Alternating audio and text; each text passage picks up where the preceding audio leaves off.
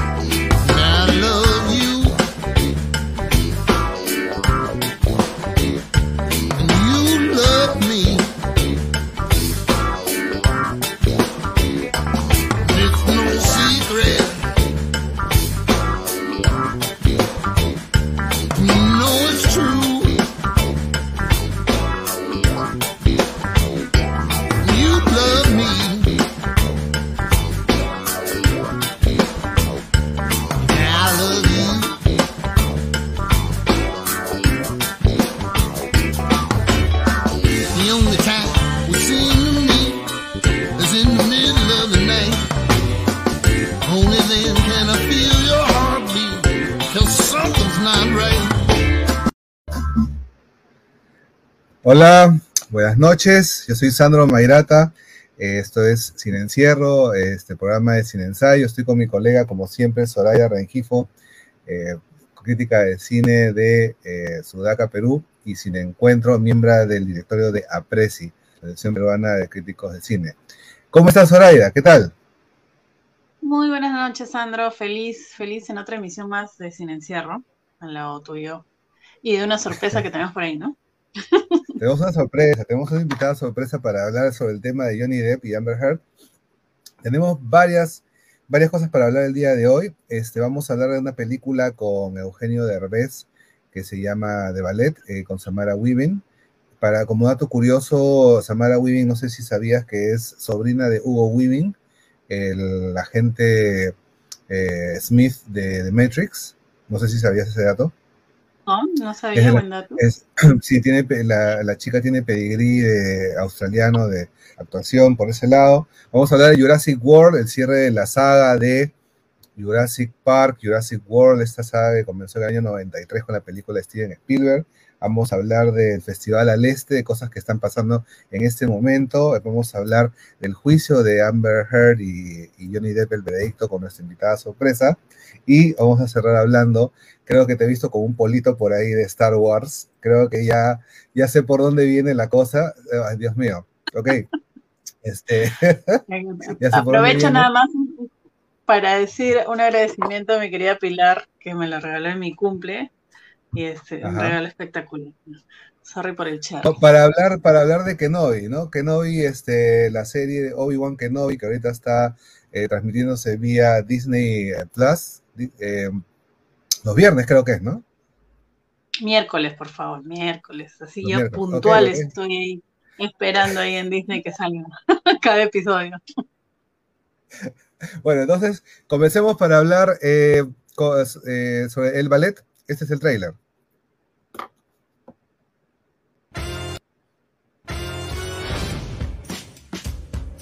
Uh, GT. Actually, I prefer the Q4.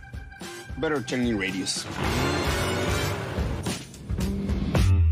Have a nice day, sir.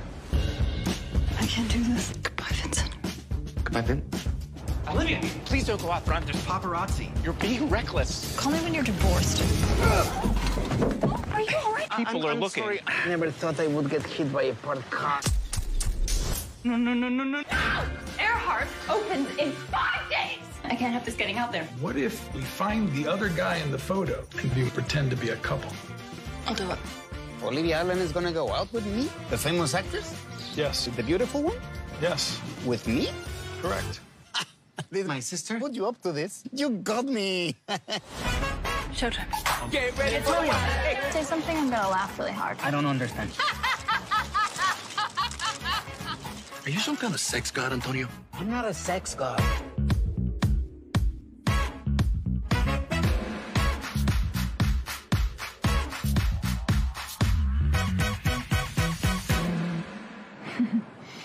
What's happening here?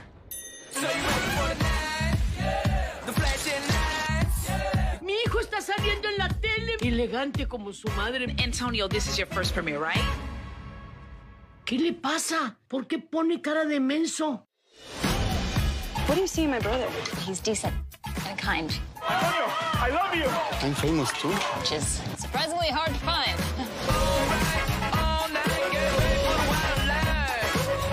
That your ex? I have been trying to get her back. Now she will be jealous. Maybe we'll both get what we want out of this insanity. Oh my god. What? He's here. Oh god, no. Nothing happened. What? And I slept in my pants. See? Ah. Picture?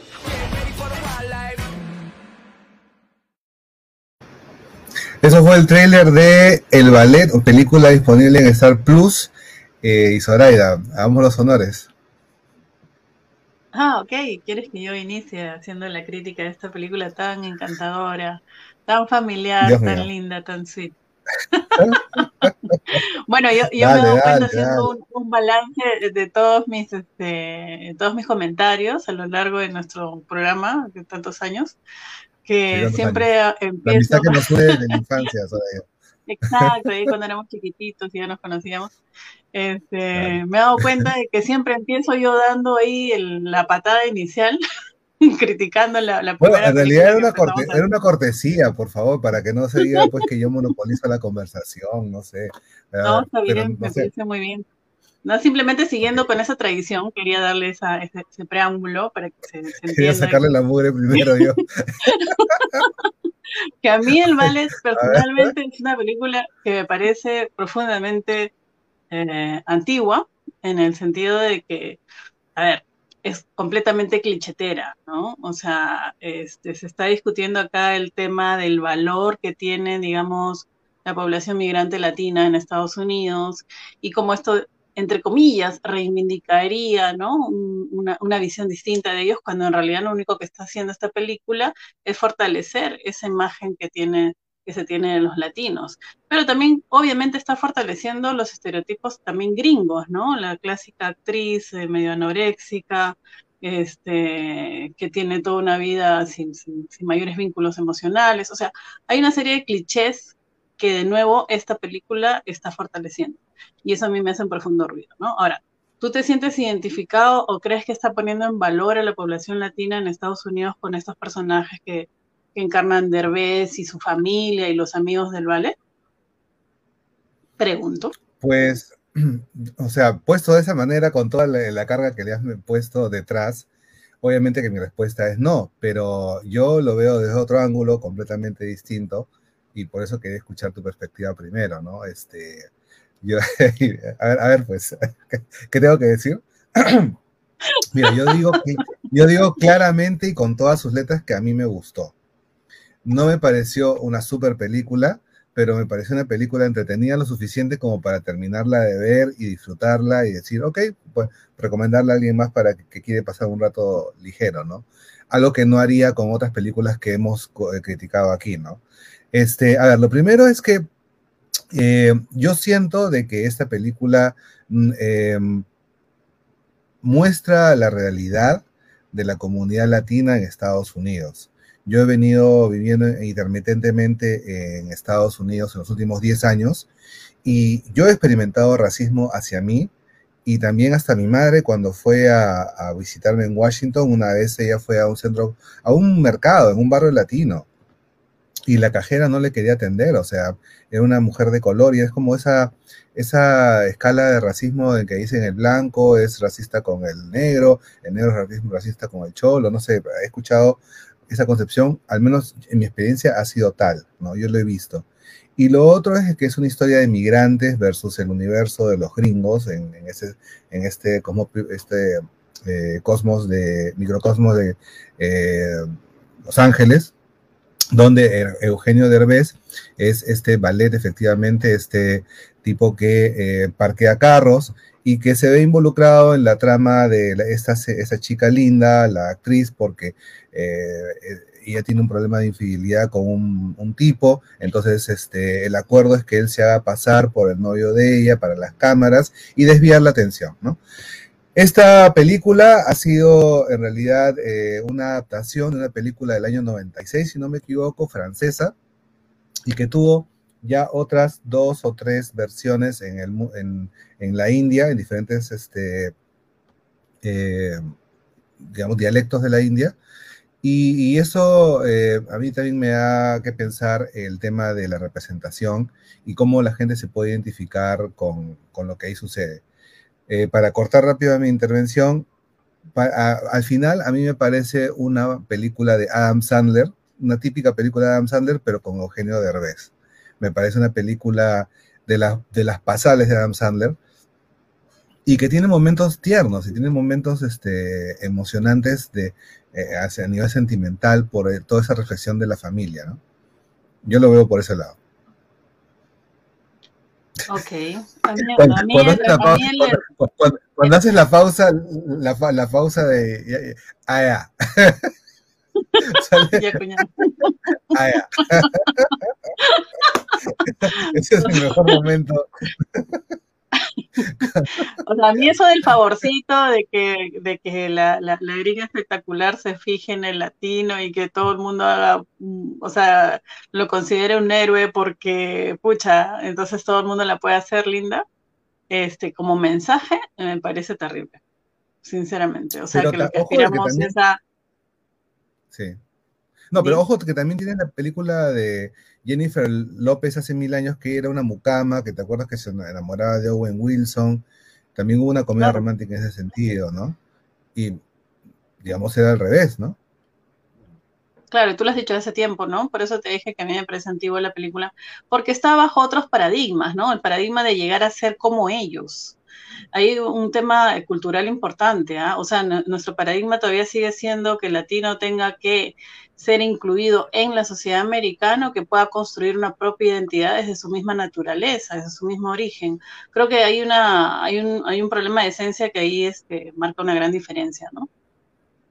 Pero ¿te parece la, que la película dice queremos ser como ellos o la película dice cómo ustedes no son como nosotros? Porque la chica va a la casa de él, de ellos y ve, y, o sea, también es una, también la película puede ser puede resultar injusta mirando como a los gringos como fríos, frívolos, eh, superficiales y que no tienen los, los valores familiares que tanto apreciamos nosotros, ¿no? Porque la chica pasa la noche en la casa de él y se despierta con toda la, toda la familia y aprende de, de- de las comidas y los este y, y- y hasta de los coreanos que también está ahí. No sé por qué Corea está en, en- en todos lados últimamente, Sí, pero justo pensé en ti y dije, uy, ya, por eso le gustó la película, por el tío ahí coreano.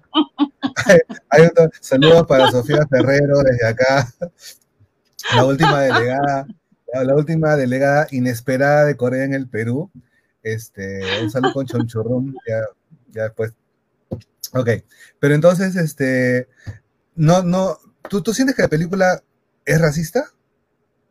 Sí, sí, totalmente, porque son estereotipos. O sea, estamos trabajando en función a estereotipos, estamos trabajando en función a agradar, y ojo que la premisa es que el ballet, poco agraciado él, además, teniendo un, un trabajo así, digamos, menor y de servicio, logra Lo conquistar que vale es el interior, pues, este, Soraya, lo que vale es el interior, ¿cómo, cómo Claro, es y eso? por eso estuvo con él, ¿no? Claro, claro. Ahora, tampoco vamos a spoilear, pero hablemos del final, digamos, sin dar los detalles. A mí me pareció que también tuvo un, un final decente. Claro, hubiera sido súper ridículo que tengan un final eh, trillado, ¿no? Clásico. Claro. Claro, claro, claro. Pues digamos que el final es, digamos, una cosa rescatable de toda la película. Mm. Sudearle, ¿ya? Pero, pero, pero, hay una cosa muy, muy, muy elemental de la, de la del, del sentimiento de familia y de la noción de, de la, de la comunidad, ¿no? Este, ellos aprovechan con un humor muy subversivo en el ballet a criticar el estado del racismo en Estados Unidos y el clasismo de allá, ¿no?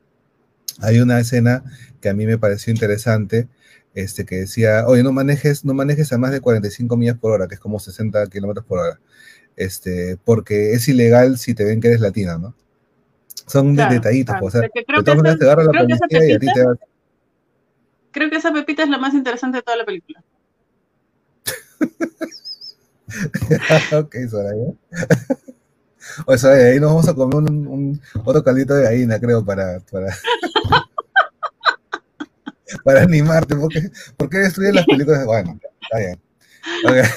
Ya me conoces, ¿por qué me invitas? Para ok, ok. Entonces, yo sí le doy su carta pase al ballet. Soraya, este, ¿no? Eh, Soraya ha trapeado el piso con ella. Yo solo quiero agregar nada más por, por, por, por ser así este, fiel a la verdad, de que tú le das Ajá. puntos porque aparece ese señor que es de Corea. Despuesto que Esa es una difamación. Esa es una difamación. No puede ser. Vamos, voy, a, voy a contratar a la abogada de, de Johnny Depp para que me defienda de tu. ¡Oh! de tus pat- Ouch. Ya, ya, ya. Maleamos, no maleamos, ya. Ok. Ok. Bueno, eso fue la, la crítica al ballet, eh, una comedia que se estrenó hace poco, 20 de mayo. Está disponible en eh, Star Plus, Star Plus. Y nada, bueno, vamos a hablar ahora de Jurassic World, así que vamos con el tráiler.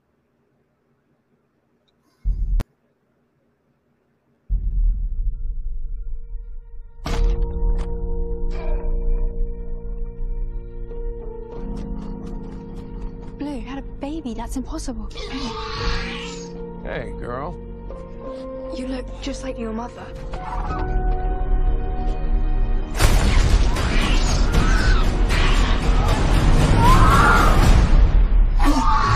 I promise you, I am gonna get her back.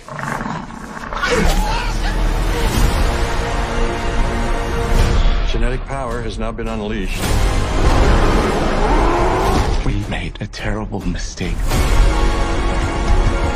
The doomsday clock might be about out of time.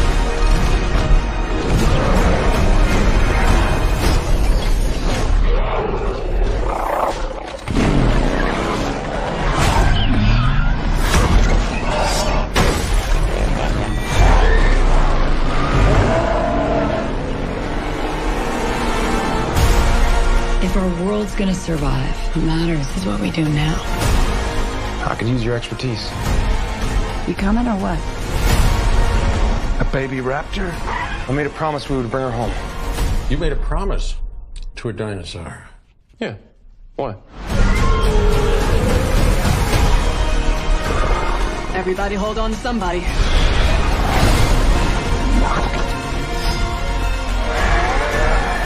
That can't be right.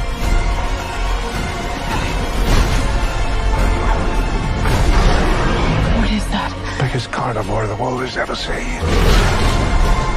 Run! See? Not so bad.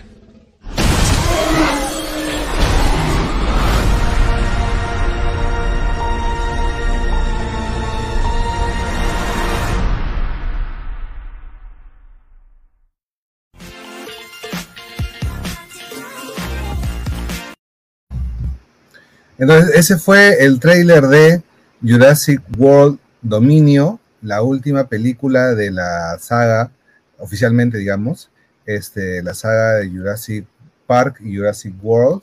Este, Soraya. Ay, pero ¿por qué me haces mandar primero a mí? Ya la gente me va a odiar porque voy a ser, va a ser como el policía malo y el policía bueno, ¿no? Yo soy el policía Entonces, malo. entonces comienzo yo, te, te, te, te, te lanceo, Sí. te lanceo y comienzo yo. Ya, a mí no me gustó la película, me pareció este, redundante y, ridículamente mediocre, totalmente para, o sea, especialmente para lo que es. Eh, supuestamente era el cierre de una saga que se inició en el año 93 con la primera película de Steven Spielberg, que continuó con la segunda, también dirigida por él. Y em, dice mucho que se haya perdido la esencia de Jurassic eh, Park. Eh, hablo de la novela clásica de Michael Crichton. Para quienes no conocen a Michael Crichton, era un eh, escritor, divulgador científico, él era médico, graduado en Harvard, que escribió, entre otros eh, hits, eh, Westworld, que se hizo una serie de- en HBO, hizo también La amenaza de Andrómeda, una, una película clásica de los años 70 de Andrómeda Strain. También tiene otras películas que se me está yendo ahorita, eh, y que creó la serie ER, ¿no? Que después fue imitada con lo que conocimos con Grey's Anatomy, ¿no? Este, que tiene larga data. O sea, el espíritu de Michael Crichton en la primera Jurassic Park era decir, ¿es posible o no clonar a dinosaurios a partir del DNA, el ADN, perdón, que, se, que figuraba en el ámbar, y de ahí se extraía los insectos prehistóricos que habían picado algún mosquito, a un, a un dinosaurio, y de ahí se podía reproducir en la vida real, en la, en la actualidad, a estos dinosaurios. La plausibilidad, la posibilidad de que esto realmente fuera cierto o no, posible o no, estuvo alterando la mente de toda una generación durante años. Había especiales científicos que decían, este, eh, esto se puede o no se puede, y se podría, de qué manera. Y cada año, de vez en cuando, cada que estrenaba una película de Jurassic Park, salía de nuevo por ahí un artículo de que ahora sí se va a poder clonar un dinosaurio, ¿no? Entonces, esa posibilidad se ha perdido en esta última entrega, y es solamente una película de aventuras, como dicen, palomera, este, y totalmente irrelevante en términos de algo nuevo. Lo único nuevo que tiene es un montón de dinosaurios y la escena más ridícula para mí es una persecución al estilo Misión Imposible, donde Chris Pratt en moto es perseguido por unos velociraptors, pero que esa película, esa escena estaría para el, el, el Jason Bourne o Tom Cruise, ¿no? Pero la verdad, decepcionante. Ok, ahora policía buena. hay, hay policía buena.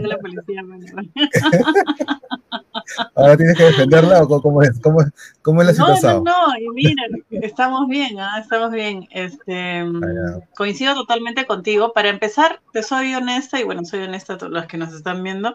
Yo este tipo de cine no lo aprecio en absoluto. Este, no es ni siquiera la primera parte, la primera trilogía algo que me haya conmovido en su momento.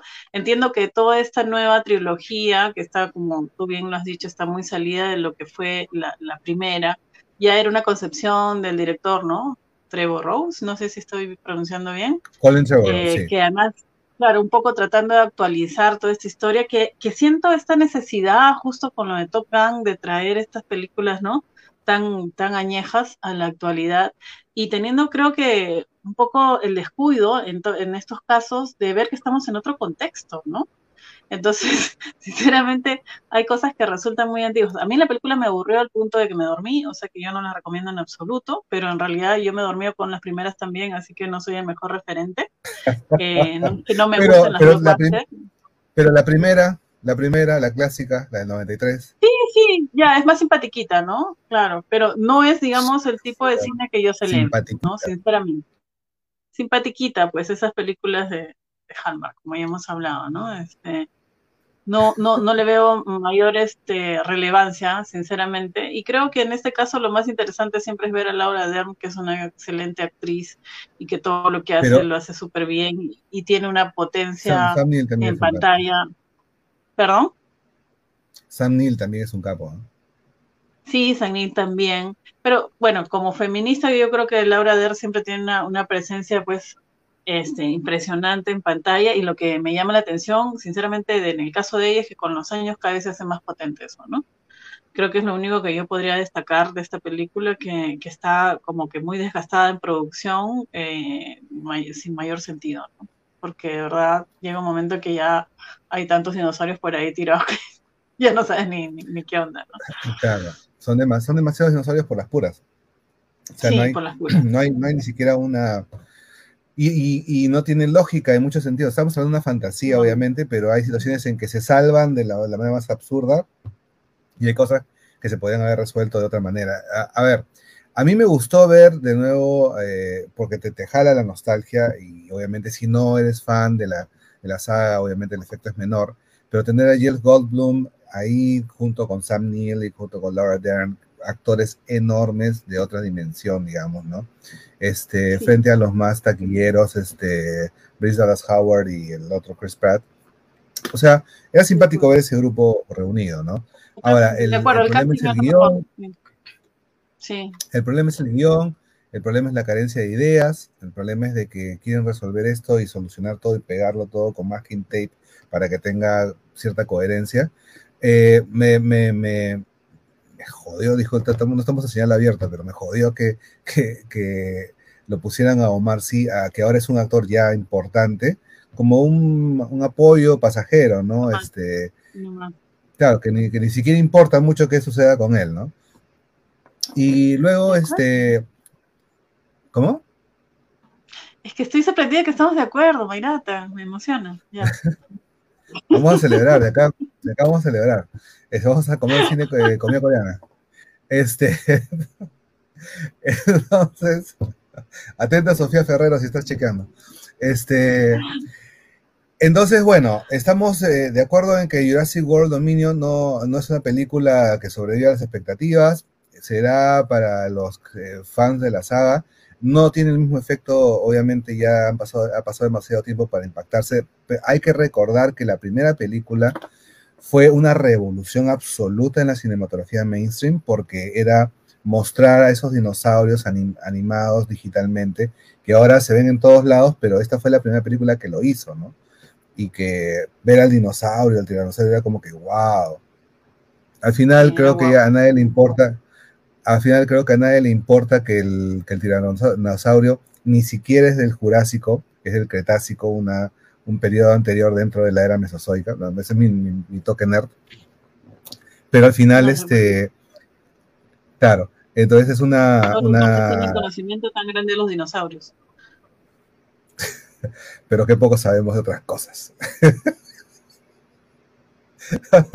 Falta que me digas, ¿ah? Oye, pero entonces, ¿qué hace? y todavía me, ignoras, Soraya. Ok, no, no, no, no, te voy a decir más. Entonces, eso, cuando vengas hablando así, volando, me encanta. Así, como que habla nomás. Ah, ya. Y, acuñado. Anda, defiende tus mostritos, ¿no? es, que, es que sinceramente, sorry, pero es que los hombres tienen un conocimiento siempre de los dinosaurios que yo nunca voy a entender. Tienen una fascinación y creo que eso viene ya por un tema cultural, desde los chivolos que les compran los dinosaurios y a las mujeres que le, compraban antes, porque el mundo está cambiando, pero antes les compraban las muñequitas y a los hombres les compraban los dinosaurios, ¿no? Entonces ahí se volvieron. Ya, entonces, ¿qué me vas a decir? Que ahora, ahora ya no hay que decir dinosaurios y dinosaurios. Ah, ya, así estamos. Yo que te hacía toda una de construido. Se vienen los dinosaurios, ok. ok. Espérate que ahorita viene otro round. bueno, eso fue la crítica a Jurassic World Dominio. Este, vamos a hablar de, cómo va el Festival de Cine al Este. Creo que gran festival esta edición. Yo siempre fui fan del festival. Eh, la verdad, confieso porque he estado viviendo fuera eh, y también por el tema del COVID. Además, me perdí unos años. Este, me parece que esta edición ah, está, no quiero usar frases muy trilladas, pero bueno, sí está, la está rompiendo. Y em, pues había una sesión interesante de muchos títulos también simpáticos. Eh, quiero comentar, bueno, ahorita voy a quedar tu palo de nuevo. Yo fui a ver una película de cine coreano el fin de semana. Ah, mira. Este, Sí, mira, alucina. No, te lo esperabas. Mañana. pues nada, este, eh, tú, tú, conoces varias de las cintas, ¿no? También que se están presentando sobre allá. Bueno, algunas en competencias, la verdad que todavía no termino, sabes que tenemos que ver por este el jurado que se ha hecho, se ha hecho un premio de Apreci, este, así que saludo también a mis colegas que estamos viendo ahí eh, todas las películas para dar un veredicto este, con respecto a las que están en competencia, repito. Eh, hay una película que a mí me ha llamado mucho la atención húngara de Laszlo, no sé cómo se pronuncia, Suja, no sé si está bien dicho, que es amable una película que de verdad me parece muy distinta, muy original, con un lenguaje propio y eh, interiorizando mucho en la naturaleza del cuerpo, el lenguaje del cuerpo, ¿no? O sea, eh, em, en, concreto trata sobre dos físico-culturistas, ¿no? No sé si está bien dicha la palabra, y este, toda esta relación de pareja y cómo tiene. Es muy interesante la película, la recomiendo hasta ahorita lo que más me ha gustado de, lo que he visto. Y bueno, esa es una entre todas las que, las que se exhiben. Como dices, el festival está rompiendo, sobre todo por la cantidad de películas buenas que han sido seleccionadas y por las diferentes secciones que hay, ¿no? Ahora, este, De los títulos, eh, ¿cuáles recomiendas, Soraya? ¿Qué, de lo que ya conoces, de lo que hayas visto? Bueno, como dije, amable, bueno, las otras que no están en competencia, eh, todo el mundo quiere ver Drive My Car, ¿no? Creo que muchos amigos me estaban comentando que ya no había fechas, que estaban esperando a ver si se podía ampliar. Estaban buscando, estaban, si había el dato de que quizás se habrá otras, perdón que te interrumpa. Sí, sí, no, de acuerdo, justo porque eso es lo que habíamos escuchado, entonces yo es lo que he estado también comentando, pero todo el mundo está como en la expectativa de poder verla en, en pantalla grande, ¿no? Porque ya está en movie pero y también este Titán, ¿no es cierto? Estas películas que han sido muy comentadas el último año a nivel cinematográfico. Este, y las demás en competencia, bueno, hay de todo un poco.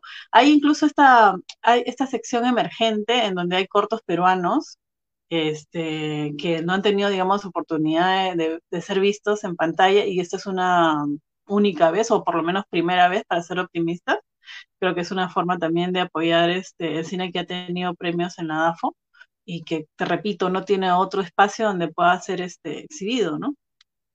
En, la sección de emergentes, cine emergente. Déjame ayudarte con eso, este, Zoraida. Quiero mencionar em, eh, las películas que están en la competencia Perú Emergente. Eh, correspondencia número uno de Adriana Ciudad Bitzel, Lo que no vemos, lo que nos miran. Eh, está el motor y la melodía.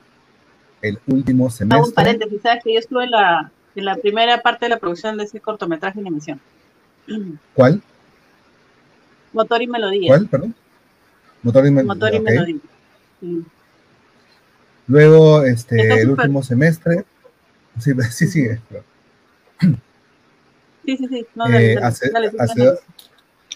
hacedores de memorias y nadie.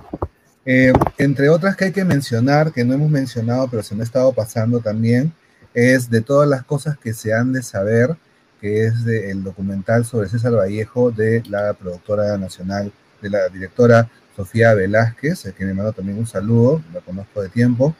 Eh, Vida Férrea ha tenido función llena, este, y también quiero aprovechar a, hacer algunos comentarios críticos. ¿ah? Que a ver, mi, mi querida Sofía Ferrero me va a matar, pero bueno, hay que, hay que ser justos, ¿no?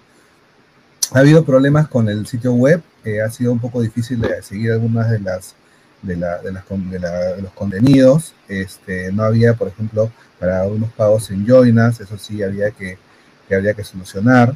Eh, luego, eh, alguna función, o sea, algunos de los títulos estoy recibiendo feedback mezclado, ¿no? Algunos como que les parecen muy experimentales algunos títulos particularmente una película de República Checa, recibí este, un comentario de que era como que demasiado, o sea, no sabes lo que vas a ver y esperas ver algo que, digamos, entre comillas, te entretenga y algunos títulos son como que eh, particularmente densos o difíciles de, recibir por la, por la audiencia nacional, ¿no? Entonces hay como, eh, el festival tiene grandes títulos y también tiene cosas que son un poco más exigentes para, para el espectador.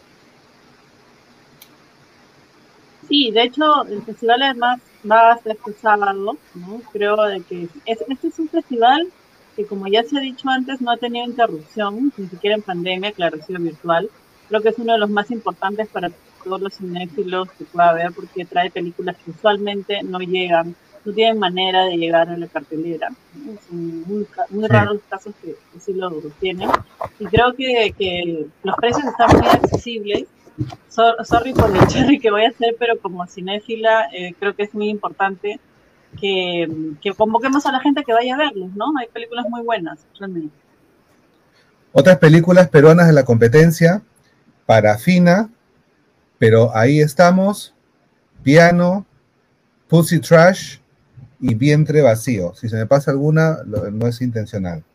Y luego hay cantidad de títulos. El Festival al Este sigue hasta el 11 de junio. no se lo pierdan en diferentes salas de Lima y algunos puntos del Perú. También está online. Bueno, ese fue el comentario. Queremos entrar de llano a eh, otra, otra, otro punto de la conversación de esta noche, para la cual vamos a invitar a nuestra productora, Daray Tejada, no te escondas, Daray, no sé dónde estarás, por ahí creo que andas. Vamos a hablar sobre... ok. Bueno, hola Daray, ¿cómo estás? ¿Todo bien? Hola Sandra, hola Sori. Hola, Dray. Vamos a hablar del eh, veredicto del juicio de Johnny Depp. Este, eh, se ha conocido el veredicto la semana pasada. Resumiendo rápidamente, esta, esto fue una de- demanda de Johnny Depp por 50 millones de dólares a Amber Heard por eh, haberlo supuestamente difamado en una publicación, una columna que salió en el Reino Unido, en la cual Amber Heard, en entonces ex esposa Johnny Depp, había dicho que había sido víctima de abuso eh, doméstico y, y demás. Eh, el juicio se ha, se ha televisado y ha sido motivo de infinitas discusiones, pero ya terminó. Entonces yo quería invitar a Daray, este, y yo tenemos puntos de vista que ahora vamos a también tratar, pero quería preguntarle a Daray, cuando tú escuchaste el, el veredicto final, cuando se supo el señor Johnny Depp tiene que pagar, eh, tiene que pagar dos millones, pero la señora Amber Heard es culpable y también eh, tiene que pagar, pero ella 15 millones al señor Johnny Depp. ¿Qué te hizo sentir el resultado de esta, de, esta, este desenlace? Em, creo que, mira, en primer lugar me pareció que los jurados fueron bastante eh, ecuánimes em, al momento de, de decidir, digamos, la pena para cada uno. Eh, frente a toda esta avalancha de comentarios y opiniones que venía de internet, de todas las redes, que estaban bastante polarizados, o sea, estaban bastante polarizados, pero había más, digamos, contra Hert, me parece, al menos en mis redes, Claro. eh, contra Hert que contra Depp. Entonces, este, eh, ha sido, o sea, yo creo que fueron jurados bastante, bastante éticos, ¿no? Como, mira, ambos son culpables. Ella hizo, ella hizo más contra él, pero él también hizo un poco, pero no, no él necesariamente, Eh, porque el- la pena, la razón por la que dicen que de pague a, a Her es porque su abogado la difamó en, en Mm. un, en un tabloide en, en Gran Bretaña. Claro, que él mismo no habría... Claro. Claro, Pero, y- y- y, o sea, de él. ¿pero te pareció un veredicto justo? Eh, yo creo que yo creo que sí. Yo creo que yo creo que sí. Yo creo que sí. ¿Tú crees de que la, la- Sí. la pena estuvo, la, pena estuvo este, asignada de en una proporción, eh, digamos, correcta para Johnny Depp? Johnny Depp tiene que pagar dos Bueno. millones, ¿te parece? En realidad yo creo que como muchas personas pensamos que él no debería pagar nada. Eh, Ah, sí, pero estamos hablando de estamos hablando de un juicio de difamación. No, no estamos hablando de, de todas las cosas que, privadas que suceden en una pareja. Estamos hablando de difamación que es puntual, que tiene sus categorías que se deben de cumplir y a veces y dicen los abogados que es muy difícil demostrar un juicio de difamación. Que tiene que cumplir Ujú. como cuatro cosas. Entonces, todas estas cosas, todo ese espectáculo que vimos de la vida privada y de, y de, las, de los fetiches que tiene cada uno, eh, ha sido simplemente a, ver si se puede demostrar que fue con malicia, ¿no? Sí, sí, que, que ha, ha habido algo de verdad que ha sido delito, ¿no? Eh, entonces, por, si, es- o sea, si nos concentramos en el, en el tema de difamación, difamación, yo creo que sí. No estamos hablando de que si le hiciste ca- caca en su, en su, en su, en su cama, o si de repente él, este, ni siquiera el tema de, de abuso de, de golpe, ¿no? O sea, ha sido solo difamación de un artículo. Ujú, ujú. ¿Era cierto o no? Ok. Soraya, ¿cómo lo ves tú? Bueno. Eh, Ay, ay, para ay. empezar, Por si acaso, empezar, yo de creo ahí que este juicio, Soraya reparte por todos lados, así que ya. sé que me haces una reputación que, que escándalo. Para empezar, yo creo que este juicio eh, ha demostrado una vez más el profundo, eh, la profunda sociedad machista en la que vivimos y patriarcal.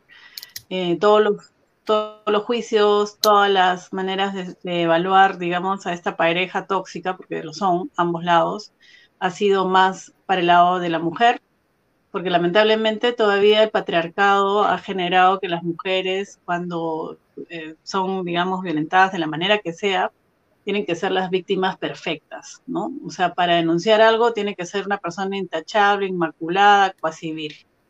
Entonces, acá, eh, si bien es cierto el tema es de difamación, se ha hecho todo un cargamontón exagerado frente a un lado que no corresponde para nada de manera equitativa hacia el otro. Toda la parte mediática ha sido totalmente provocada por Johnny Depp y de verdad que a mí se me ha caído por completo. No porque Amber sea pues una perita dulce, ni el mejor ejemplo que podamos tener las feministas que hay en el mundo, para nada, sino por cómo se han manejado las cosas de una manera tan arbitraria, ¿no? Creo que una relación tóxica de violencia mutua ha debido ser catalogada como tal y no ponerla a ella, para empezar, como la gran maligna o la malévola de la historia y él la gran víctima, porque lo único que ha querido con eso es retomar todo su, su, trabajo. Obviamente Johnny Depp para los contratos que había perdido y ella también todos los contratos que va a perder con esto o que ya perdió, ¿no? O sea, prácticamente una vida destruida a nivel profesional este, que si está bien lo de la lo del juicio y la sentencia que se ha dado de difamación, bueno, él también ha hecho muchas cosas de ella, ¿no? Podría haberse hecho una contrademanda. Creo que el, problema ya finalmente ni siquiera pasa por la sentencia de difamación en sí, sino por todo lo que ha explorado este caso a nivel mediático como sociedad. El hecho de que genere tanta atención cómo sentenciar y meter a una hoguera a una mujer por su comportamiento y que eso no sea equitativo con el comportamiento que muchos actores otros, incluyendo a Johnny Depp y muchos directores otros, han tenido con cosas realmente macabras y por las que han pasado de lo más fresh ante los medios, ¿no? Entonces, bueno, eso es un poco lo que, quería decir. Pero para devolver la pregunta, digamos, eh, que le hice a Araí, eh, cuando tú escuchaste el, el veredicto, ¿qué sentiste? No, ese momento. Yo no me alegré, ¿no? No, yo no me alegré para nada, no me he alegrado de todo esta, eh, todo este proceso así, este, cargamontón, ¿no? Yo te repito, yo no soy este, Amber Lover, como, como muchas. Ya. Ya. Pero ¿cuál hubiera sido un, un veredicto justo, digamos, eh, como para poder calificar que, que se hizo algo de justicia? Es que le soy, le soy muy sincera, o sea, yo creo que ya ni siquiera solo vamos a hablar del veredicto, es como hablar de la cerecita, ¿no? Yo creo que todo el proceso en sí, de haber sido este, televisado, haber sido tan este, publicitado y todo eso, ya de por sí era un gran error. O sea, eh, ni siquiera corresponde a una situación justa, ¿no? Entonces, si vamos a hablar del, de la sentencia, bueno, hablemos del proceso también, un proceso que por todos lados era completamente eh, injusto, ¿no? O sea, es, es, es, increíble la cantidad de pasión que ha generado en la gente el hecho de poder tirar una piedra y hasta querer cuestionar el movimiento Me Too a raíz de este caso.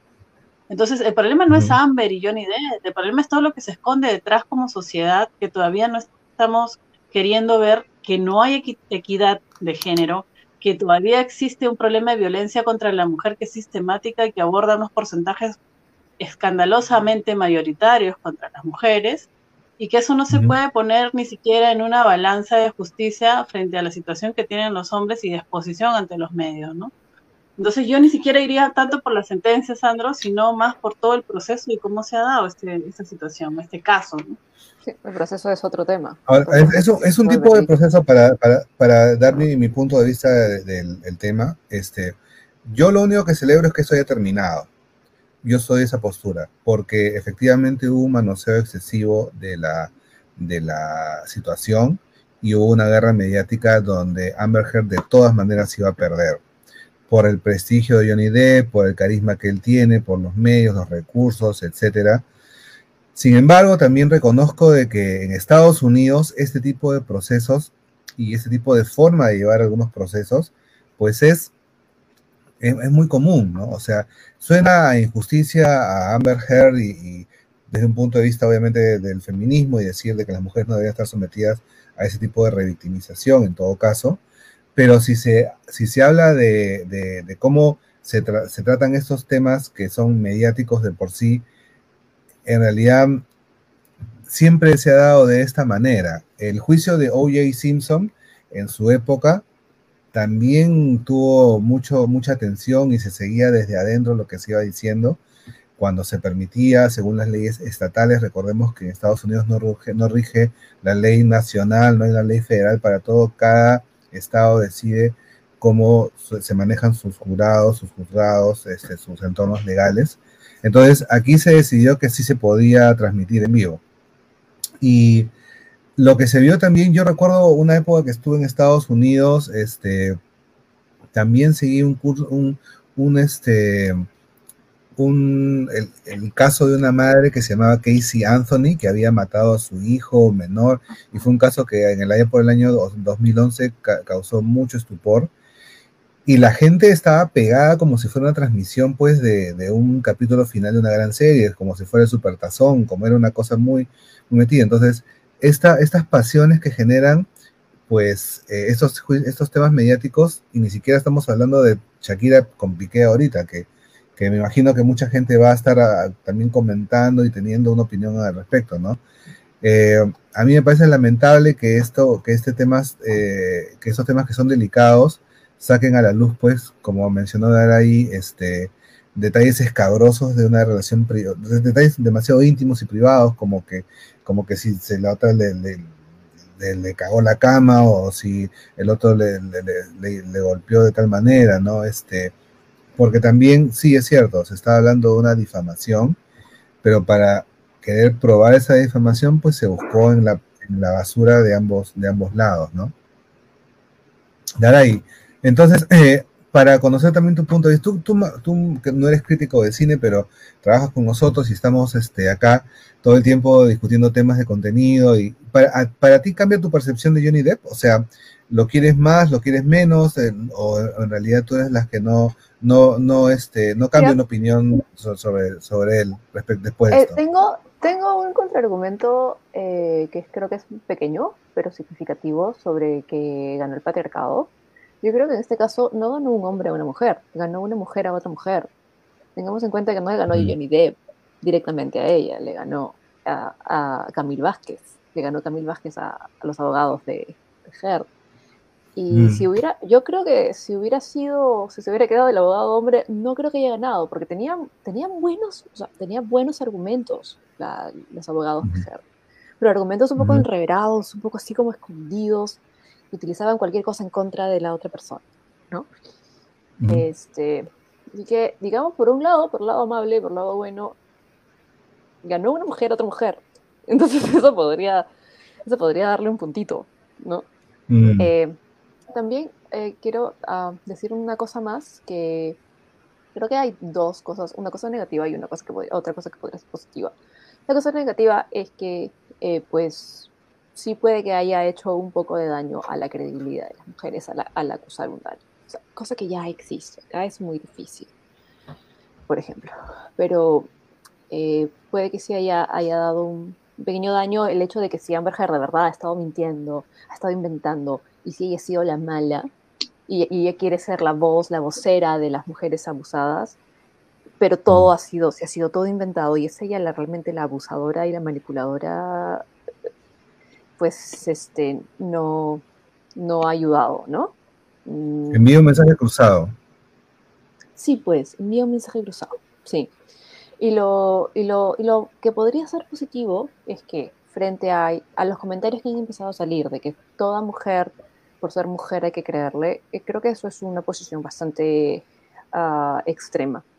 Y si es posible poder convencer o poder conversar al menos con esa posición extrema, eh, poder demostrar que todos somos factibles de, ser, de ser malos, malos, digamos. No porque eres mujer, eres buena, ¿no? Eh, sino que todos tenemos la posibilidad de tanto hombres como mujeres. Este, y bueno, eso. es interesante. Sí, es interesante eh, porque eh, una de las premisas eh, en cuando hay ese tipo de denuncias es este cuando se dice amiga yo te creo, ¿no? Este, de frente, ¿no? Se le cree y ya está. muchos cuestionan eso. No sé si Soraya tiene algo, algo que decir al respecto. Bueno, para, para empezar un poquito, eh, sorry que haga la réplica, pero Sí, sí, sí, por es inevitable desde Sí, la posición feminista. Pero Esto se, llama debate, estamos, Este, estamos debatiendo. acá. Sí, sí, sí. O sea, eh, no se trata, vuelvo a decir, a que sigamos eh, reforzando la idea de la víctima perfecta, ¿ok? Se trata de que ha habido un sistema de violencia que puede ser mutua, pero lo ha habido. O sea, no neguemos las cosas. O sea, no es que acá también el otro lado haya sido un ángel de Dios, ¿no es cierto? Y no se trata de que los casos no se puedan, digamos, visibilizar porque la persona que los está planteando no sea la mejor persona del mundo que ese es otro de los errores, que es vuelvo a decir lo mismo, ¿no? En el caso de que, que si ella ayude o no, yo creo que este caso ayuda para que nos demos cuenta como sociedad cómo seguimos juzgando a las mujeres, porque bas- nos basamos en un concepto eh, religioso de que la mujer tiene que ser inmaculada, perfecta, negada, sacrificada y entregada. Ese es el, el- el- el- concepto que Mm. siempre manejamos con respecto a la mujer que se respeta en casa y a la que no se respeta en casa, que es la mujer de la calle, fácil y todo eso. Son conceptos patriarcales, machistas, que obviamente en este, en este caso en particular han salido a flote, porque entonces ella forma parte de esas mujeres que no deben ser eh, respetadas, ¿no es cierto? Y vuelve a fortalecer todo ese concepto de que siempre nos han inculcado por años, ¿no? Ahora, con respecto a, a que si ella es un buen ejemplo o no, creo que ni siquiera eso está en cuestionamiento. Creo que acá no se trata de que una mujer le haya ganado a otra mujer. El caso es de Johnny Depp contra Amber, por más que sus abogados sean hombres o mujeres. Lo que se ve visiblemente es a, a- a una pareja que ha este, tenido que enfrentar el- la atención de los medios, por no decir que a una mujer que haya tenido que, que- que- que enfrentar toda la crítica por, parte de toda la sociedad y de los medios, frente a toda la maquinaria publicitaria que lo ha hecho muy bien de Johnny Depp, ¿no? Eso es lo que ha pasado. Y evidentemente, como no es una persona simpática, no tiene el carisma, ni siquiera tiene la trayectoria de Johnny Depp, tenía absolutamente todo para perder, ¿no? Yo no la estoy defendiendo a ella porque no me tengo que poner de ninguno de los dos bandos. Tengo simplemente que remarcar que este caso hace nuevamente visible lo, lo machista y lo patriarcal que sigue siendo esta sociedad. ¿Y qué te parece eh, esos comentarios que han, han aparecido también en las redes? Que cuando dice una... eh, a ella le bastó poner un, un- un artículo diciendo, a mí me pasó esto. Más o menos en la época y dijeron que ya, Johnny Depp, es Johnny Depp. Y a ella le bastó poner un artículo diciendo que a mí me pasó esto. Y él, en cambio, ha tenido que demostrar un montón, abrir su vida, abrir sus, las cosas que ha hecho, con quién ha salido y todo, traer a su familia y no sé qué, que no sé cuánto, para que le crean algo. Y, y aún así, o sea, porque lo sacaron de, Mm. la, de sus películas, ¿entiendes? Tuvo también una afectación a su imagen fuerte. Entonces, ella, tuvo- ella escribió unas cuantas líneas de un artículo, todo el mundo le creyó, a ella, a ella la pusieron de embajadora de las mujeres, de no sé qué. Este, Claro, a, él, a, Johnny, Depp los- lo- Johnny Depp perdió efectivamente el contrato de, de Disney y también lo sacaron de Animales Fantásticos, ¿no? Este, solamente por la publicación, por la publicación de ese- esa columna.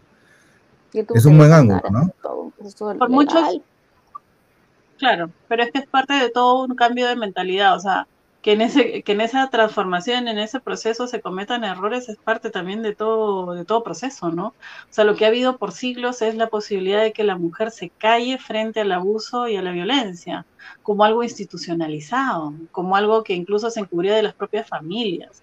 Lo que se está tratando con todo este proceso de cambio es de que la mujer tenga voz y se le crea, porque muchas veces, y repito, vuelvo a las familias, se han dado casos de abuso, eh, sexual y siempre le han dicho no te creo, será cierto, mejor cállate. Entonces es darle una voz a las víctimas y obviamente tratar siempre de, de creer y darle este, poder a las palabras de una mujer frente a todos los siglos de opresión y silencio que ha significado para la mujer enfrentar la violencia. Entonces, obedece a algo mucho más grande que este caso en particular, ¿no es cierto? Y que en ese proceso alguien quiera utilizar, o, digamos, a su favor toda esta nueva forma de enfrentar esta situación de género, eso obviamente va a pasar, como en cualquier cosa. Pero eso no puede desacreditar una lucha que se viene eh, haciendo ya desde va- varios años. Correcto. Y dentro de esta, dentro de esta forma, tenemos, eh, es importante que, conversemos esos temas y me parece muy interesante de las ópticas que ustedes manejan. Ahí este, yo soy hombre, y veo de quizá de otra manera, hombre de construcción, dicen por ahí, pero otros no me creen. Este, pero, pero también las visiones femeninas también no son, no son eh, este, digamos, unánimes, ¿no? Hay matices también. Y ahora, eh, la discusión de, de separar, eh, algo que hemos conversado, Soraya, ya sé, ya sé lo que va a decir, pero a ver, lo ponemos en la, en la palestra. Esta, separar el autor de su obra, ¿no? Este, eh, es un tema inagotable, pero quería también conocer la posición de Daray. Este, yo digo la mía rápidamente. Yo creo de que yo sí puedo separar personalmente al autor de las obras. Yo creo de que el juicio lo, lo personal es aparte, queda lo que, la, lo que esta persona dejó y yo no dejaría, por ejemplo, de ver un cuadro de un, de un eh, pintor como Dalí, porque sé que fue, tuvo obsesiones raras y, cuestionamientos, o no, le, no dejaría de, de, apreciar un poema de un escritor maldito, o no dejaría de leer a Bukowski porque era también un tipo cuestionado, etcétera, ¿no? Y, y hablando de cine, pues está los casos de Woody Allen y Roman Polanski, que yo, en realidad, yo espero que Polanski eh, responda a la justicia, eso sí, pero eh, sus películas quedan, ¿no? Yo sí no le daría, si, si por mí fuera, yo ya no le daría permiso para que siga ejerciendo y, y que no filme más hasta que responda a la justicia. Pero lo que ya está hecho, yo no soy de los que digo, yo no voy a ver esto porque el tipo es un tal por cual. No, no sé, a ver, comencemos por dar ahí. ¿Tú qué piensas, Daray? Yo creo que se debería... Puedes, la, la, la, la, pregunta concreta es, ¿tú puedes separar al autor de la obra? Eh, yo creo que sí se debe. Yo, yo sí intento en todos los aspectos, con todas las personas que converso, ya sea con las que converso, ya sea con las que sigo o las que veo, de tratar de separar eso. Tratar de separar. Eh, uh -huh. eh, puede ser difícil, a menos que la, digamos, lo, la, la, obra me hable de, esa, de eso que no me gusta. Este, como ustedes dos, por ejemplo, o sea, ustedes dos tienen, tienen opiniones bastante uh, opuestas muchas veces. Y Pero sin embargo, queremos. son muy buenos amigos. Porque, de, toda, de toda la vida. Desde que éramos chiquititos, desde que éramos chiquititos. Chiquitito, chiquitito, sí, sí. Yo, Entonces, yo, yo, era un, yo, era un mach, yo era un machirulito, según, según Soraya, un machirulito. Desde que era machirulito. Machirulito, ahora ya. Ahora es machirulito. Un machirulín. Un machirulín. Entonces yo creo que sí se debería, ¿no? Porque todos tenemos de genialidad, o sea, digamos, los, los, los uh, autores eh, deben tener algo de genialidad o algo que les hace interesante para, para escribir y hacer sus cosas, o realizar cualquier producción que hagan. Pero también todos tenemos de, de algo, algo, algo de, de, maldad, algo que nos da vergüenza. Uh, eh, a veces decimos y hacemos cosas que son muy contrarias a nosotros y, y queremos no ser juzgados por eso. Entonces, eh, bueno, de ahí a ser abusadores, a, a, ser maltratadores, ya es otro nivel. Eh, y alejarse de esas personas, pero si, si sus, sus obras, sus productos eh, dicen algo interesante, -huh. se puede admirar la obra, creo yo, y no admirar a la persona, y separar. Ok. Soraya. Bueno, yo no estoy a favor de la política de cancelación, ¿no? Pero dicho esto, también me pongo a pensar, eh, por ejemplo, si, si se trata de que puedas, digamos, acceder a la obra de una persona que es completamente deplorable. Este, por ejemplo, tengo el libro de mi lucha, My Kampf, de Hitler, y hasta ahora no lo leo, ¿no? Entonces yeah. creo que eso responde un poco. Este, uh, creo pero, que, pero que hay casos y casos. que pensaba, yo pero ni siquiera para conocer de dónde sí. venía su, su, pensamiento maldito. Claro, pero eso te digo, o sea, lo tengo ahí justo porque lo, lo, lo, lo adquirí con la idea de conocer qué pensaba, ¿no? Pero ahí está, ¿no? Mm. Todavía no lo leo. Yeah. Entonces, creo que lo que dijo Adray es, es importante y es, creo que la clave para, para esto, hay casos y casos, ojo, ¿ah? o sea, no se trata que alguien haya cometido un error o que pasó esto, circunstancialmente sucedió tal cosa, creo que no, repito, yo no creo en la política de cancelación, pero sí creo que hay situaciones que ya, o sea, obedecen a otras cosas, tipo violencia, tipo violación, o sea, ese tipo de cosas, como fue para mí el caso de Polanski, de Woody Allen y de Bertolucci, a quien yo adoraba, como te he contado, para mí sí es cancelatorio, ¿no? O sea, yo verdad no he vuelto a ver ni voy a volver a ver sus obras, este, porque sentiría que soy cómplice de las cosas que han hecho, sobre todo Bertolucci, y yo tenía una admiración muy grande por, su obra. Pero a ver, lo que, de lo que estamos hablando, de lo que estamos hablando, disculpa para los que no saben la referencia, eh, Bernardo Bertolucci, director de El último tango en París, allá por el año 78, creo 79, no, no recuerdo bien, eh, hubo una escena de violación eh, entre Marlon Brando y la actriz María Schneider, este, una violación en el piso, etcétera. Y al parecer, o por testimonio de ella, se sabe que realmente la forzaron a tener relaciones eh, no consensuadas en cámara, ¿no? Este, pero, y, y, eso es lo que está contando Soraya.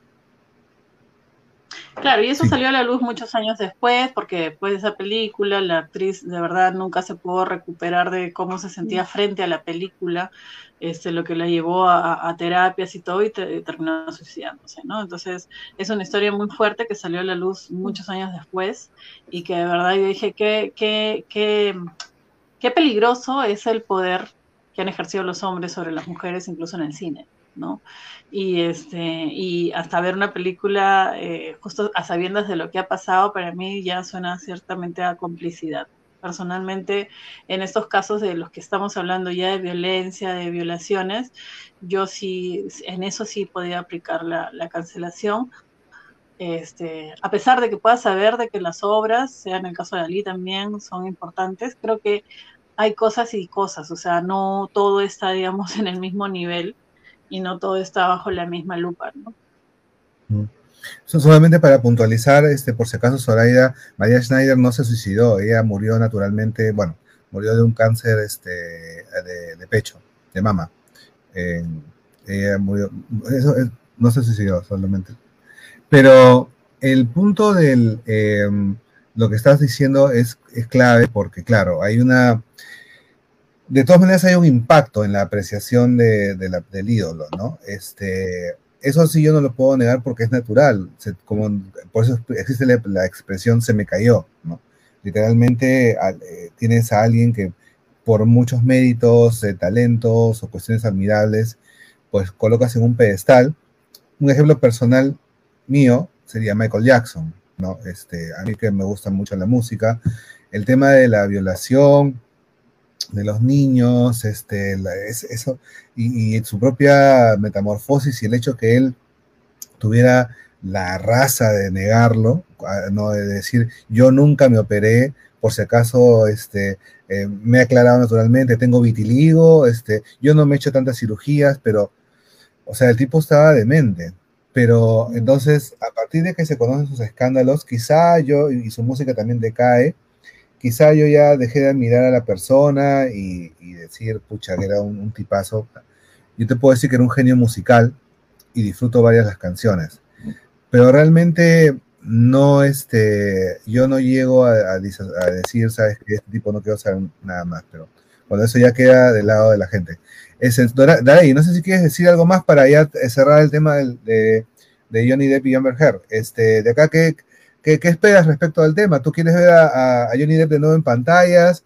¿El tipo debería desaparecer un tiempo y regresar más adelante? Este, ¿qué, le espera a Amber Heard? A ver, un comentario genérico sobre eso.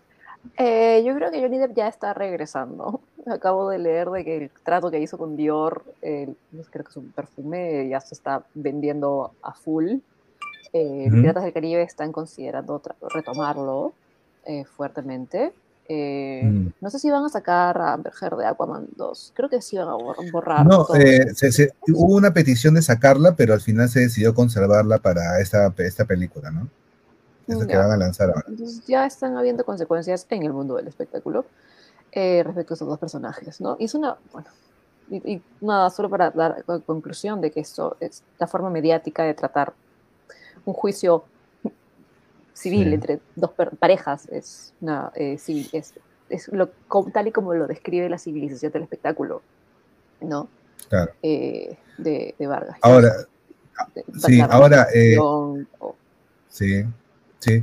Ahora, este, eso, lo que tú decías era justo una, eh, la reflexión que hacía Vargas Llosa ya por el año 2003, cuando sacó la decisión del espectáculo. Y ya se decía que Vargas Llosa daba señales de conservadurismo, porque, bueno, o sea, se ponía intolerante con algunas cosas, ¿no? Con las nuevas formas de expresión. Pero algo que sí rescato también de lo que dice Soraya, que me parece muy importante re- recalcar casi al cierre de, la- de esta conversación, es que también hay un doble estándar eh, y que lo vemos aquí en, en, en Chollywood, ¿no? En la realidad de la farándula local. Ha habido un escándalo hace poco de dos tipos que han sido infieles, dos presentadores televisivos con dos chicas, ¿no? Este, más o menos conocidas, ¿no? Este, no tan populares como ellos dos. Y una vez que se descubre y explota el escándalo, las dos chicas han perdido el empleo, pero ellos dos ya están regresando y siguen normal, ¿no? Y eso sí, ahí sí yo hablo, yo también reconozco patriarcado. Ahí sí hablo de machismo en los, en los medios, de cómo esta, esta condena social, por último, porque era un tema personal, o sea, no un delito, digamos, o sea, no ha habido un, no es que los tipos hayan apuñalado a alguien, no ha habido una violación, no ha, ha habido una relación consensuada de dos parejas infieles, pero la condena social le ha caído duro a ellas y a ellos también se, han vacilado de ellos, pero no es que lo- se los hayan necesariamente condenado. No sé, Soraya, ¿te parece que estoy hablando piedras? No, de acuerdo, pues eso es lo que estábamos hablando, ¿no? O sea, y claro, y el, el- hilo se rompe por la parte más débil. En realidad, esa es una muestra más, y bien lo has dicho, de, de- de la sociedad machista en la que vivimos. Y segundo, que sinceramente alimenta este tipo de cosas, porque a mí me interesa muy poco lo que hagan las parejas, si son fieles o infieles. Si no es mi pareja, en verdad no es mi tema. Este, creo que hay un morbo que se alimenta socialmente siempre con estos programas faranduleros sobre cosas que no son relevantes y que no nos deberían importar. Desde ahí nomás el dar la opinión sobre un tema que no nos debería importar y deberíamos estar concentrados en otras cosas ya es, ya es un problema, ¿no? Yo este, eh, estoy de acuerdo contigo. Este, creo de que ahí hay un tema de un, machismo estructural eh, muy fuerte que podemos quererlo romper, este, pero que también es una lucha constante que, que- que tiene para rato, ¿no? Este, pues nada, eh, ahora eh, Daray salió un momento, ahorita la, tenemos de vuelta, ya para la despedida. Disculpa, Daray, este, eh, sí. Perdón, ¿se escuchaba Eh, el audio? Que algo aquí. No, sí, sí, este, vimos que estabas en una pequeña emergencia ahí. Entonces, eh, bueno, cerramos aquí lo de el, el debate sobre Johnny Depp. Es un tema que ha dado para, para muchas conversaciones. Continuamos con el programa y te damos este, las gracias de ahí. Vamos a seguir con el último tema, un tema este, también escabroso y que va a cambiar la noción del patriarcado, porque vamos a hablar de Obi-Wan. no vemos Dale. Ahora, me vas a- ahora ahora me vas a decir que, que Obi-Wan es patriarcal, no puedes. Uy, uy, uy, ya ves, ya ves, estás desautorizando mi discurso, qué, qué horror. Ya. No, no, no, no, al contrario, al contrario. Yo valoro- Hablemos de Obi-Wan. Obi-Wan, este, eh, una serie que estuvo muy esperada durante mucho tiempo, este, eh, desde que se rumoreó que venía. Entonces, este, como, eh, como lo prometido es deuda, cada, cada noche hasta que termine vamos a hablar del último capítulo de Obi-Wan. Hemos tenido el último capítulo, el capítulo 3. Es, no digo episodio 3 porque se confunde, pero el capítulo 3 de Obi-Wan Kenobi. ¿Cuál ha sido tu impresión, estimada Soraya? Bueno, yo creo que de los, de los errores que se ha podido este, apreciar en las dos primeras, ha habido eh, una mejora significativa. Creo que, creo que hay un tema con esta serie que es el, el respeto del espacio-tiempo. O sea, la temporalidad ahí hay- es muy polémica y cuestionable, ¿no? O sea, pasa por una cosa que no es muy, muy creíble, por ciertas este, situaciones que son poco lógicas. Sin embargo, en este tercer capítulo, sinceramente, yo estaba así agarrando mi silla, pero así metiendo las uñas por todos lados, porque sí te mantienen una tensión y no quiero spoilear, pero para los amantes de Star Wars como yo, este, van a ver personajes muy entrañables. No, pero es que se, hay que spoilear un poquito, o sea, no, no, es, no es un spoiler tan spoiler si decimos que por fin vemos a, yo lo voy a decir, ¿eh? si por fin vemos a Darth Vader, ¿no? Ya, eso es todo lo que voy a decir, pero es necesario entender por qué es tan importante esta revelación, o sea, creo que es un, un episodio que esperábamos. Creo, creo que la demoraron mucho para mi gusto. Yo creo que el capítulo 2 ya debió, debieron meterlo. Por ejemplo, eh, ya me estoy confundiendo si Boba Fett o Mandalorian. En el capítulo 2 ya, ya ponían a, no me acuerdo qué, no me acuerdo qué capítulo, qué temporada, pero inmediatamente ponían a Ashoka, ¿te acuerdas? ¿Te acuerdas? ¿Te acuerdas que ponían a Ashoka Tano, eh, pero del arranque, ni siquiera empezaba el título, ya estaba Ashoka repartiendo espada por todos lados, ¿no? Acá se han guardado a, a Darth Vader, este, en su retiro en el planeta Mustafa, ¿no? Este, y, y, eso, eso, y, yo sí tengo mis críticas, este, Soraya, yo no, yo sé que tuvo, yo, yo, también soy fan de, de, Star Wars, eh, por ahí tengo mi, mi sable láser, saludos a Giancarlo Navarro y a su hijo Esteban, que tienen mucho, que están heredando mis cosas de Star Wars, pero estamos, mi, mi crítica principal es esta, si ah. vas a hacer una serie sobre Obi-Wan Kenobi, cuando Obi-Wan Kenobi está venido a menos y no puede pelear con sable láser decentemente, no hagas nada. Pues. O sea, eh, supuestamente la fuerza del Jedi viene de la fuerza, no era de la fuerza física, ¿no? Discrepo, discrepo, mi querido Mayrata. Este, yo creo que la historia de por sí de Obi-Wan en esta en esta serie está planteando para empezar, perdón. Voy a actualizar el banner, ahora va a ser debate.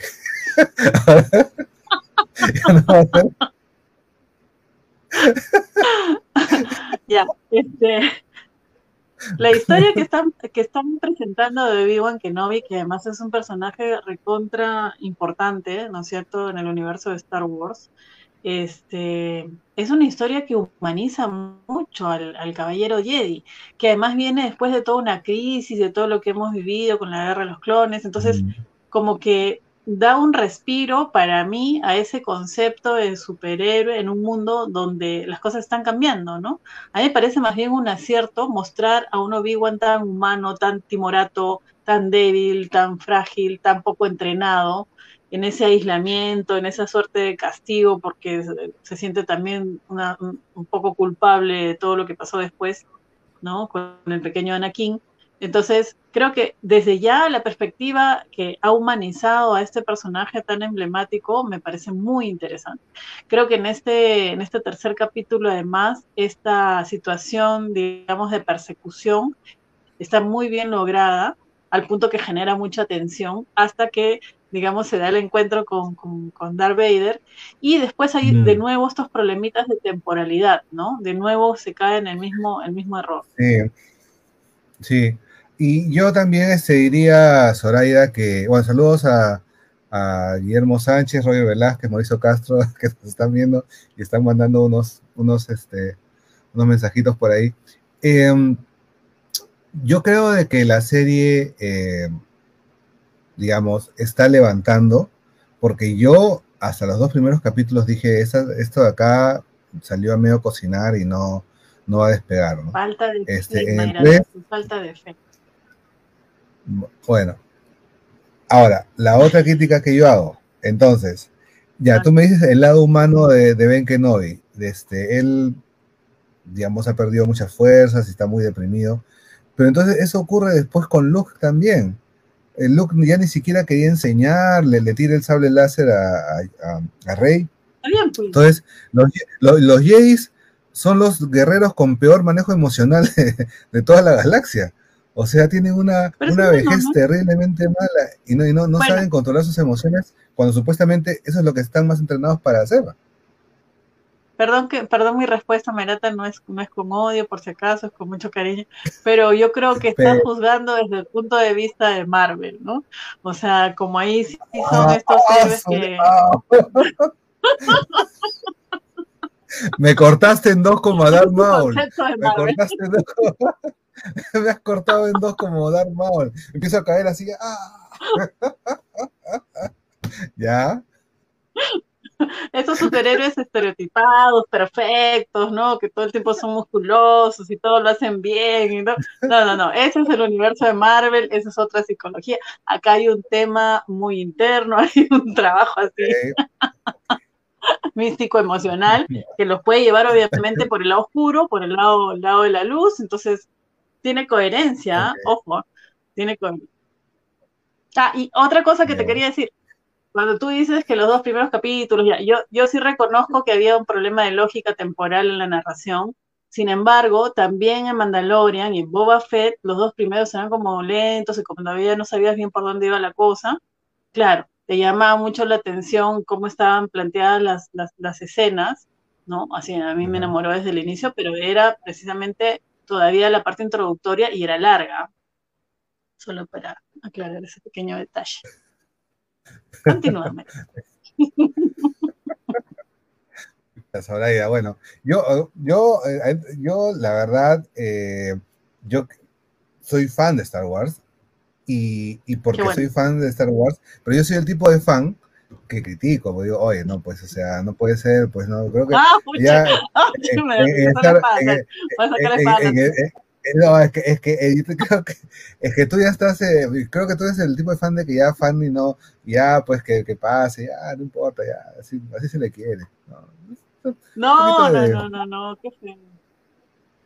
No, si yo fui crítica, también te dije que los dos primeros me parecían de que tenían un serio problema de lógica de tiempo, ¿no? Cuando, cuando, o sea, los desplazamientos no correspondían. Acá también, ¿ah? Cuando hay el, el, el enfrentamiento, hay un momento que de pronto aparece y desaparece y tú dices, ¿cómo salió tan rápido cuando se demoró tanto tiempo en llegar, ¿no? O sea, Claro, vuelve a y, ser lo y mismo. aparte, y aparte, claro, y aparte, o sea, este, Darth Vader deja que el tipo se corra, ¿no? Cuando lo puede simplemente parar así nomás, ¿no? O sea, Exacto, Ya, se ya, queda ahí pálido, ¿no? ¿tú crees que se hace la extrañar a Filoni y este, ahí detrás? ¿Faltó Filoni más, más metido?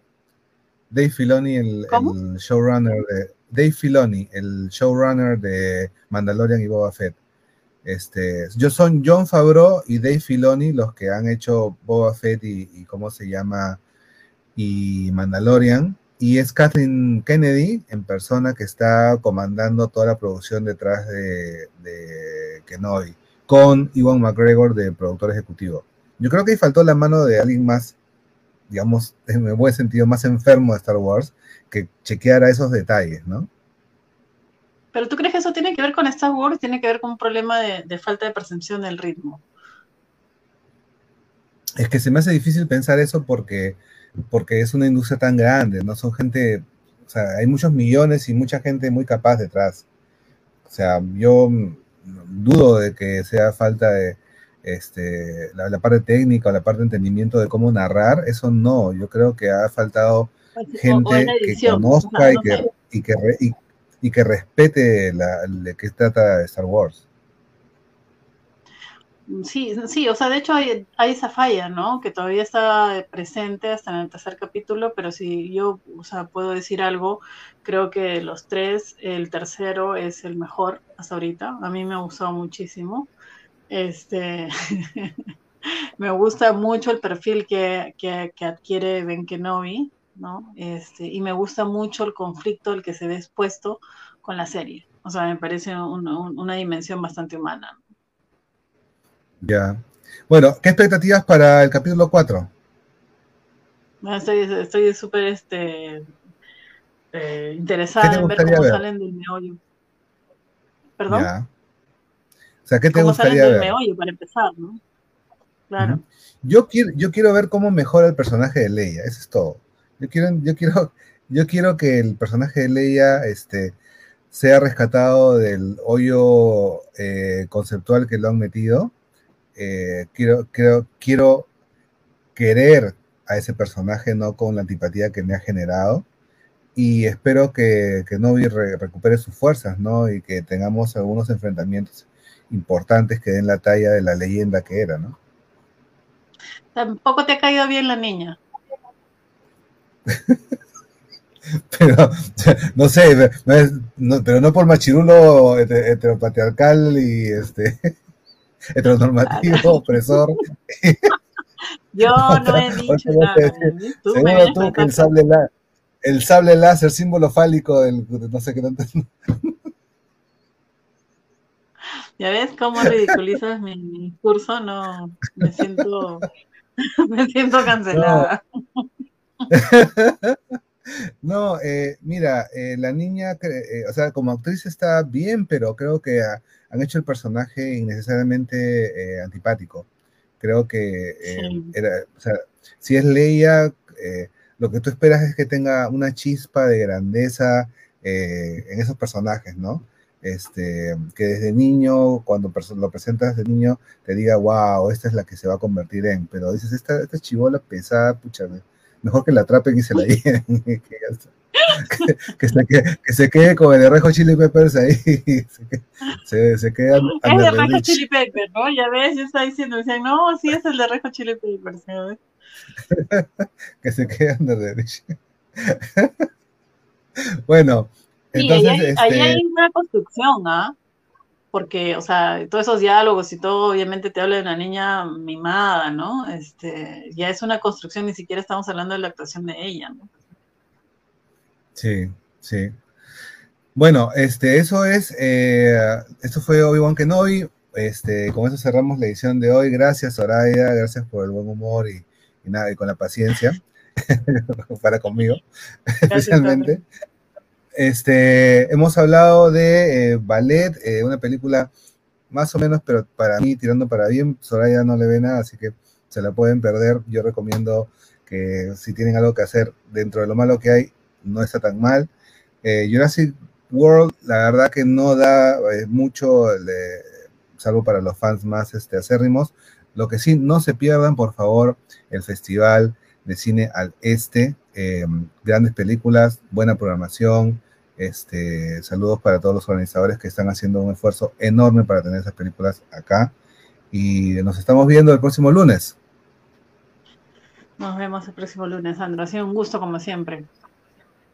Un abrazo fuerte y gracias a, a Tejada en la producción y hoy día en la participación en el debate de Johnny Depp. Saludos, nos vemos. Adiós. Ahí, te amo.